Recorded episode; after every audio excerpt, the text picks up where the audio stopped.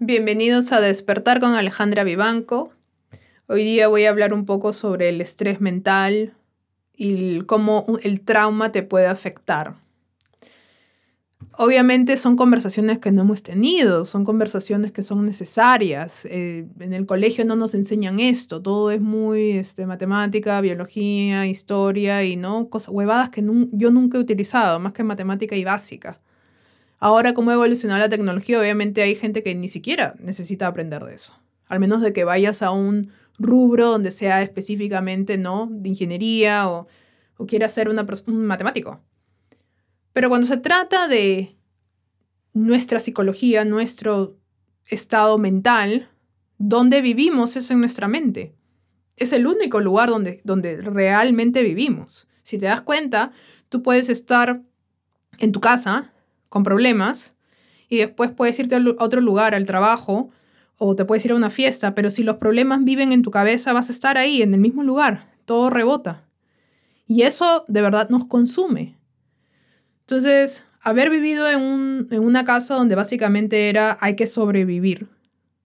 Yo obviamente nunca me dije hay que sobrevivir, pero era esta sensación que ahora veo y digo, sí, pues no, o sea, yo estaba constantemente en, tengo que sobrevivir, ¿cómo sobrevivo? Cada día era pesado, era denso, había bastante miedo, porque mi mamá era una persona muy violenta. Entonces todos los días era, si digo algo malo, o si digo algo, si digo cualquier cosa y se toma por la otra persona como si fuera algo malo, me cae. Y es una cachetada, un jalón de pelo, una patada, me tiran algo. Entonces, imagínate de niño o niña alguien tener que vivir constantemente en un ambiente donde el estrés es tan alto, donde hay pura violencia, eso te marca. Entonces tú sales al mundo estresado. Y ahora la gente a veces dice, pero yo no me siento estresado. Pero no significa que no exista estrés mental en tu cuerpo.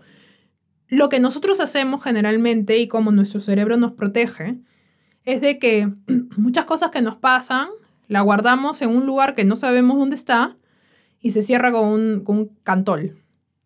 Y nadie puede abrir ese cofre, al menos de que algo tan grande suceda que no hay, no hay manera de escapar. Entonces, cuando tú sales al mundo, vas a la universidad o al colegio, buscas chamba, te haces tu grupo de amigos o conoces gente en la chamba donde ves que hay gente que llega y está y, puede sentir el tufo de estrés o el mal humor o son personas que son sumamente sensibles a cualquier cosa que pase, significa que han vivido estresados toda su vida y no saben cómo manejar. Si tú no manejas con lo que te pasó, no puedes manejar lo que viene. Es, es, es básico uno. No puedes pensar de que algo que en ese momento te marcó, así tú no te acuerdes, porque obviamente uno lo guarda. Si algo te ha marcado, si hay algo que te ha hecho sentir de alguna forma, especialmente de niño o de preadolescente, y uno no ha lidiado con eso en el momento o durante, eh, durante los años que ha crecido, no has lidiado con esa situación específica, eso, esa, esa copito de nieve es una avalancha porque tú lo cargas. Porque ¿a dónde va? La energía se tiene que transformar y si tú no lidias con cómo te sientes, se va a manifestar en el trabajo, vas a ser un malagracia, obviamente manejas y eres un carecaca, este, estás de mal humor constantemente, eres sumamente crítico o simplemente te vas al otro lado y fines de semana es pachanga, pachanga, pachanga y y fumo, fumo, fumo, lo que sea que quiera fumar. Y no es necesariamente para criticar que la gente haga esto, pero es cómo se puede manifestar. Todos operamos de forma diferente. Y en mi caso yo siempre estaba alerta, constantemente alerta. Yo nunca podía vivir en el momento presente porque siempre había algo que hacer.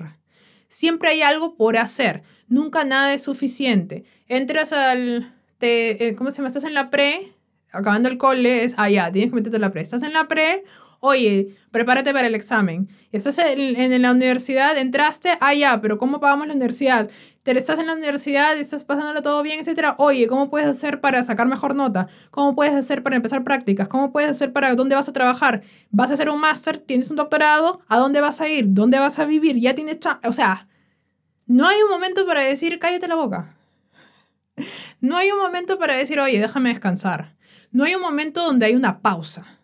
Nosotros no tenemos ese botón de pausa. Yo nunca he tenido ese botón de pausa. Yo no me acuerdo haber tenido, como la gente en mi colegio tenía a veces este, vacaciones de verano. Yo jamás he tenido vacaciones de verano.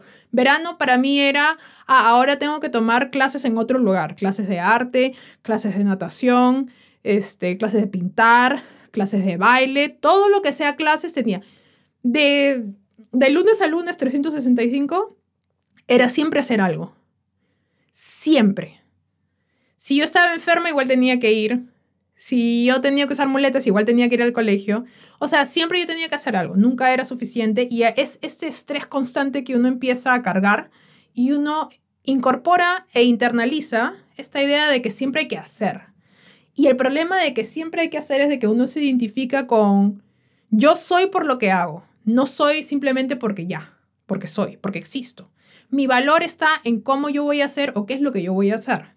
Entonces uno constantemente está persiguiendo este fantasma de qué más puedo hacer. Nada es suficiente. Tengo que trabajar. Tengo que sacarme buenas notas. Yo tengo que hacerlo todo. Uno se estresa por el ahora y por el futuro y por el ayer. Porque hay, hay, hay, veces que uno comete un error y te quedas estancado en puta madre, no debía haber hecho eso y es un castigo constante sobre por qué hice esto, lo pude haber hecho mejor. ¿Por qué? Porque cuando vives en un, una casa donde el criticismo viene de todos lados, te vas al colegio y sigue criticismo, llegas a tu casa y hay... O sea, es simplemente, ese es el pan de cada día y es lo que uno internaliza. No soy suficiente, entonces tengo que estar constantemente haciendo algo y eventualmente eso te va a llevar a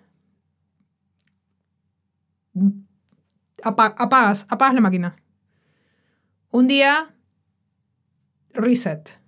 Y no porque es voluntario, sino porque es que tu cerebro ya no puede más. Por eso es importante que uno tenga que tomar responsabilidad sobre el estado mental y emocional de uno. Todos hemos sufrido traumas.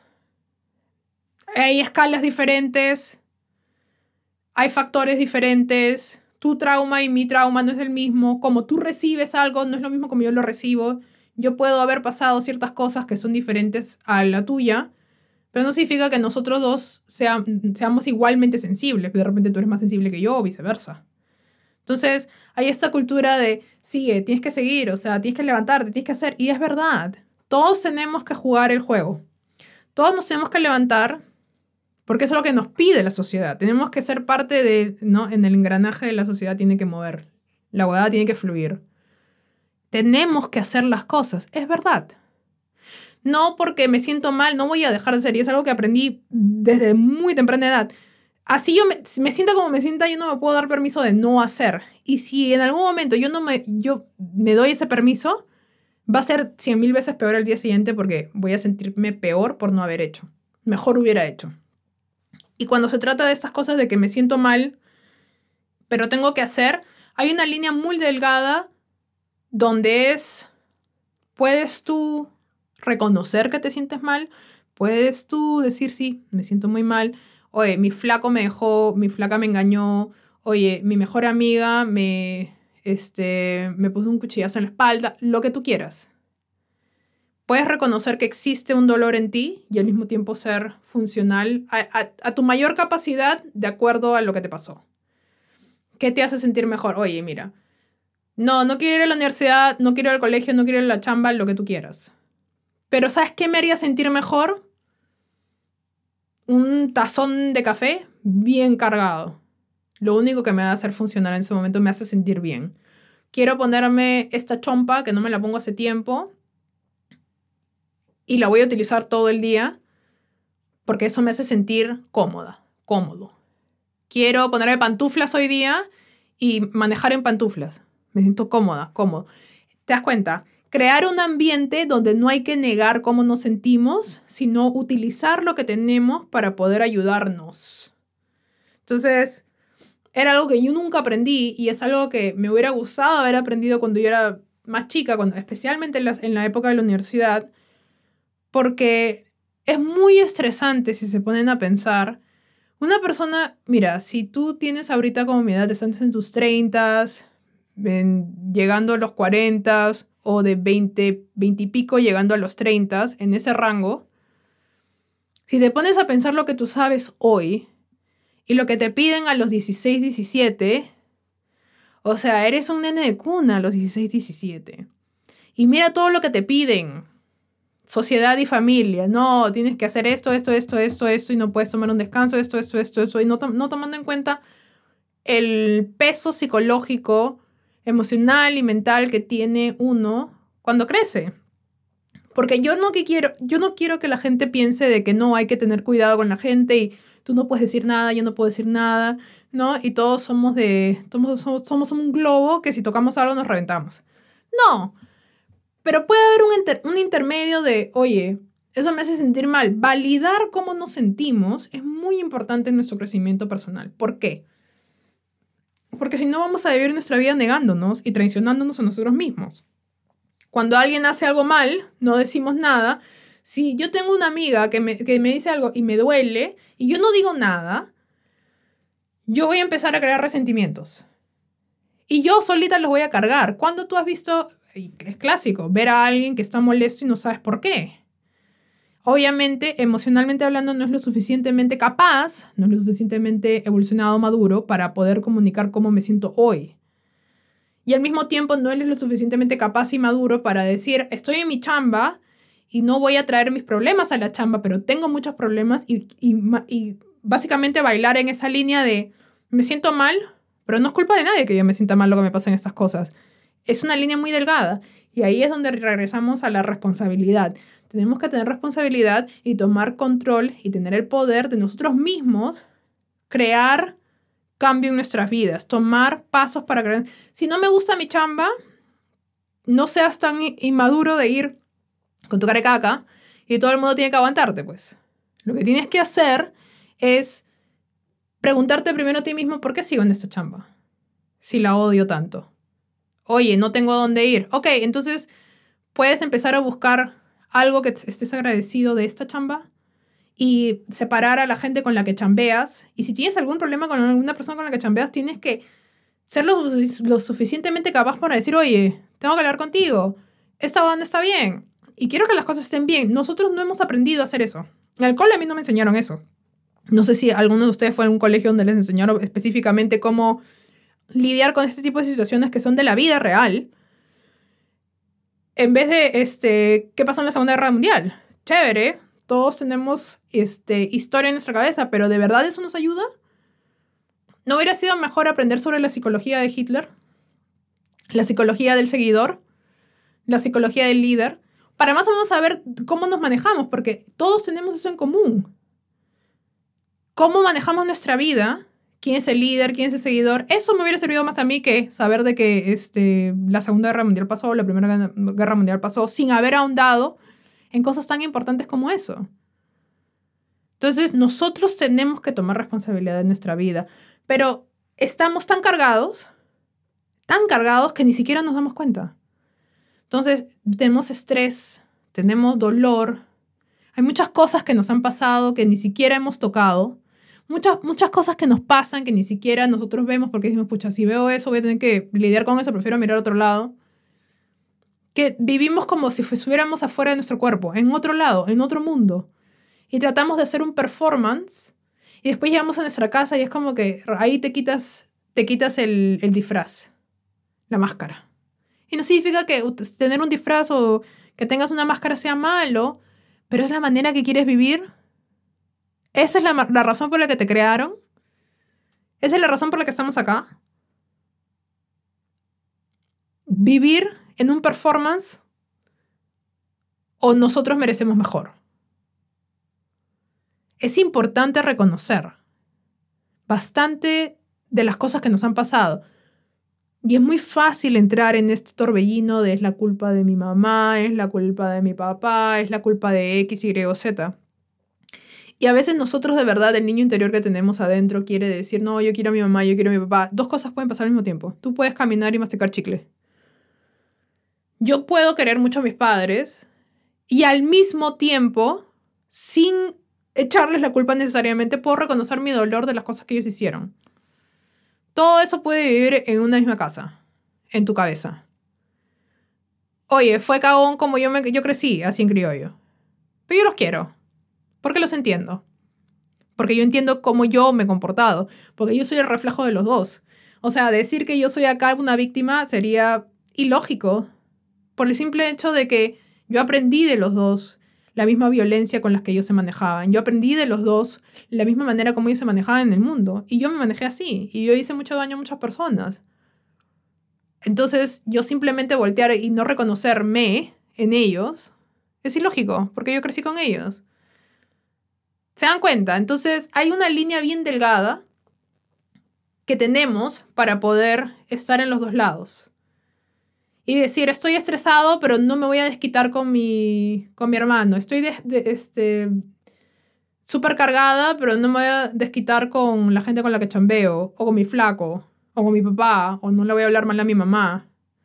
Porque tenemos que aprender a cómo lidiar con las cosas y al mismo tiempo reconocer que hay cosas con las que tenemos que lidiar bien profundamente. Hay constantemente este escapar de la situación. Hay gente que se se mata trabajando simplemente porque no quiere lidiar con lo que existe en su vida. Hay gente que no puede estar sentada cinco segundos por el simple hecho de que siente de que no está haciendo nada. Eso es operar bajo trauma. Cuando tú sabes y estás consciente sobre eso, las cosas cambian. No significa que, que tienes que arreglar algo. Lo único que significa es de que tienes que entender que existe en ti. Tú tienes que ser sincero contigo mismo, sincera contigo misma, mirarte al espejo y decir, me siento triste. Sí, la tristeza es la raíz.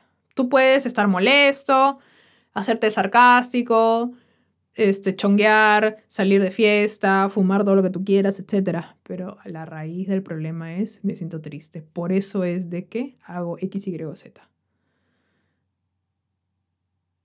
¿Por qué me hablas mal? No, porque tú dijiste, no, no, no. Te hablo mal porque estoy frustrada. ¿Por qué estás frustrada? Estoy frustrada porque no hiciste eso, pero ¿por qué te frustra eso? Porque yo me acuerdo cuando. Todo tiene un inicio. Estamos repitiendo simplemente patrones. Hay que ser conscientes de que todos operamos bajo dolor. Y la conciencia está cuando reconocemos ese dolor. Y ya no nos podemos mentir. Y tenemos que decir la verdad, que es bien difícil. Así tú no se la digas a nadie, es bien difícil mirarte al espejo y decir la verdad. Porque uno no quiere decir la verdad. Porque uno emocionalmente no está preparado para decir la verdad. Porque hay mucho diálogo interno y hay muchas conversaciones que uno mismo ha tenido que te hace todo apuntar de que no quieres decir la verdad.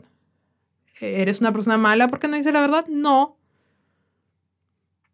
Pero en algún momento la vida te va a enseñar de que tienes que decir la verdad, porque todo apunta a regresar al Génesis. ¿Por qué estás triste? Y de ahí partir. Toda reacción es una indicación de que hay algo más profundo sucediendo. Entonces hay que reenseñarnos, hay que ser nuestro propio padre y madre y ser la mejor versión de nosotros mismos. Nada tiene que ver con ser perfecto. Simplemente ser la mejor versión de uno mismo. Y ya hablaré más eso de la próxima semana. Que tengan una buena semana y los veo el próximo domingo. Chao.